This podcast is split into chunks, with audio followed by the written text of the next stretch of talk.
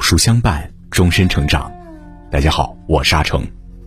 今天为您分享的文章题目是：司马懿有一种聪明叫示弱。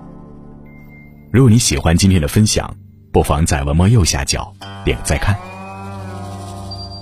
三国演义》描写了四百多个人物，大抵是足智多谋或孔武有力的奇人。谁也料想不到，这样一个群英荟萃的三国乱世。最终却归于司马懿家。公元二四九年，司马懿发动政变，夺曹魏政权，后其孙司马炎平定东吴，建立晋朝。乱世纷争中，为何司马懿能成为最后赢家？司马懿用四十一年蛰伏隐忍的历练告诉我们：能忍别人所不能忍，才能成别人所不能成。懂得示弱于人，是一种以退为进的智慧。是一种克制律己的强大。弱者逞强，强者示弱。建安十三年，司马懿应曹操征辟入朝任职。此时，曹操的手下还有一名官员，名叫杨修。两人论才情难分伯仲，一度都是深受曹操赏识又为其所忌的人才。但在为人风格上，杨修与司马懿却完全不同。恃才放旷的杨修。总是喜欢卖弄学识，一有机会就到处展示自己的才华。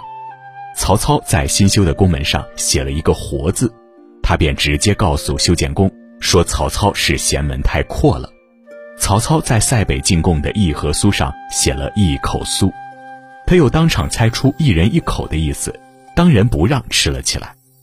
虽然这些言行确实可以证明他的聪明多智。可他忘了，生性多疑的曹操怎会容许他人一直看穿自己的心思？而此时的司马懿却只做了一件事儿，那就是藏锋守拙。在曹操身边，他从不张扬，不说任何不该说的话。曹操知道司马懿有雄才大志，也对司马懿动过杀心，曾因三马拱曹之梦而猜忌司马懿，后又因发现司马懿有狼顾之相而将其视为心腹之患。好在这些都被司马懿以老实本分、勤恳低调的行事态度一一化解，最终杨修被曹操借机处死。反观司马懿，不仅躲过了生死危机，还得到更多机遇，从文学院一路升任为太子中庶。后来的事实证明，曹操的猜测是对的。司马懿不是没有抱负，相反，他的野心要远超一般人。但他知道，欲有所取，终有所避。也正是因为善于退让，他才能在后来连续受到四代君主的重用，成为曹魏权臣。《菜根谭》中有言：“藏巧于拙，用晦而明；欲轻于拙，以屈为伸。”高调逞强只会彰显浅薄，惹来祸端；学会隐藏锋芒，韬光养晦，才能保全自我。木秀于林，风必摧之；藏起于身，方能待时而动。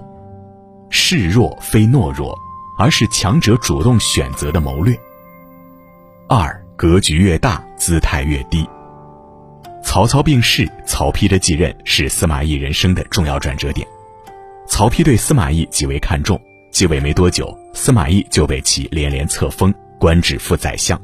他终于可以扭转过去处处受曹操压制的处境，迎来崭露头角的时机。他为曹丕出谋划策，制定新政。创办尚书台，招揽了很多人才，在他的稳扎稳打下，魏氏的基业日益壮大。可他丝毫没有因此而居功自傲，依然步步为营，谨慎行事。公元二二四年，曹丕攻打吴国，任命司马懿为辅军大将，领兵五千，镇守许昌，代理国政。对于一个文臣而言，能执掌军权，本该是莫大荣耀，司马懿却立此不受。后来是被曹丕一句“如今册封你不是加以优容，而是要你为我分忧”，才不得不担下重任。何以如此？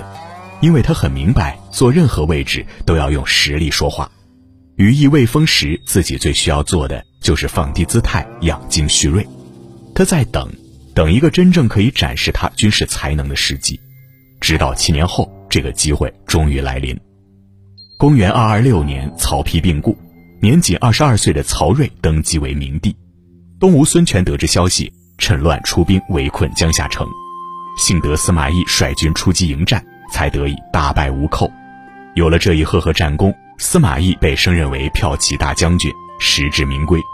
彼时，在同为辅政大臣的四人中，曹真与曹休都以善于带兵作战自居，可过于自信的结果却是连打败仗，反倒是沉稳自谦的司马懿胜仗连连，战绩彪炳。诸葛亮第五次北伐时，司马懿知道自己不是对手，采取坚壁拒守的方法，不肯出兵。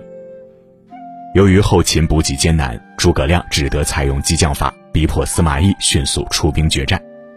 他命使者给司马懿送了一套女装，出人意料的是，司马懿竟不以为辱，欣然收下并穿在身上。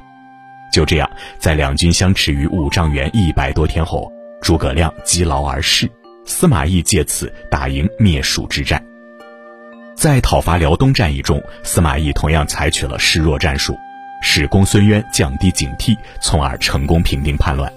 自此，他凭借自己的文韬武略，彻底赢得了魏国上下的信服。司马懿能做到与人交锋不出败绩，关键在于他能看清自己的不足，认清自己的位置。古语有云：“念高危，则思千冲而自牧；聚满盈，则思江海下百川。”人太张扬，多源于自视过高，认不清自己的位置。而当有修为达到一定境界，自会甘于谦逊待人，克制律己。麦熟低穗，人熟低头。姿态放得越低，越能彰显一个人的格局和境界。三，真正厉害的人都是不动声色的。司马懿外号种虎，意为隐藏在墓穴中的老虎。他的一生确实人如其名，将隐之一字演绎得淋漓尽致。司马懿为名门之后，少年时期以聪明多略著称，被断言为非常之人。之所以会等到二十九岁才入曹府为官，只因在此之前他曾刻意隐而不仕。建安六年，时任司空的曹操听闻司马懿的才气后，派使者前去征辟。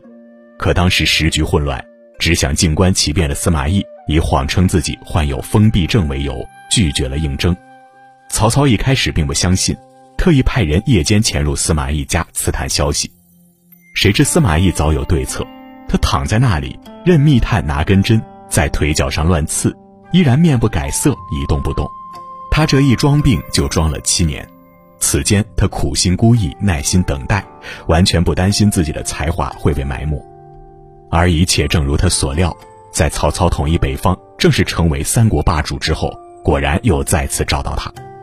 这一次，他终于可以顺水推舟，既成全曹操的爱才之心，也为自己谋得明主而妻。小不忍者乱大谋，能成大事者必有小忍。到了晚年，司马懿更是将自己修炼到了深藏不露的境界。当时的他深受曹真之子曹爽排挤，被架空军政大权，只担任空有虚名的太傅一职。面对曹爽的针锋相对。司马懿不仅没有表现出半点愤慨之举，还主动示弱退让。后来，司马懿称病在家，不放心的曹爽也像曹操一样，派人前往查探病情。已是四朝元老的司马懿毫不在意形象，躺在卧榻之上，装出一副目光呆滞、语无伦次的样子。婢女端来稀粥，他故意边吃边抖，使得大半碗粥从嘴角流出，弄得满身都是。得知这般情况的曹爽从此安了心，放下了对司马懿的监视与戒备。然而，在床上装病的司马懿正在谋划一场将改变历史的大计划。一年后，七十岁的司马懿在高平陵发动政变，以雷霆手段一举摧毁曹爽派系，站上权力顶峰。谈笑间，强虏灰飞烟灭。而为了这一刻，他足足准备了半生。贾谊论中有言。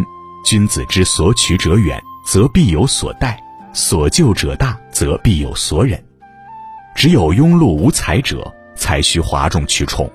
真正厉害的人，都是在不动声色中攻城略地，静水深流，与海相若，能沉得住气，不恃才而骄，不自以为是，才能在低调沉稳中悄然实现人生的升华。司马懿有句名言。智者悟其实，愚者争其名。一个人若能理性看待自己，就不会为了虚名浮利而强出头。逞一时之勇，终将因小失大；学会退而结网，方为长久之计。水因善下终归海，山不争高自成峰。不必刻意炫耀卖弄，才华不逞，聪明不露，才是至强境界。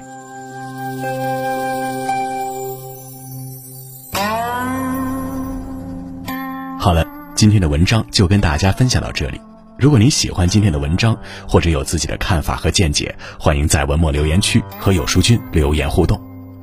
示弱不是软弱，是强者隐藏实力的表现。真正优秀的人愿意藏锋守拙，放低自己的姿态。有书君推荐给大家一个优质文化内容平台——国学一课，在这里你会看到独到的生活感悟，用生活所感去读书，用读书所得去生活。长按识别二维码关注国学一课。免费读世界名著，鉴赏世界名画。想要每天及时收听有书的暖心好文章，欢迎您在文末点亮再看。觉得有书的文章还不错，也欢迎分享到朋友圈。欢迎将有书公众号推荐给朋友们，这就是您对有书君最大的支持。我是阿成，我在山东烟台向你问好。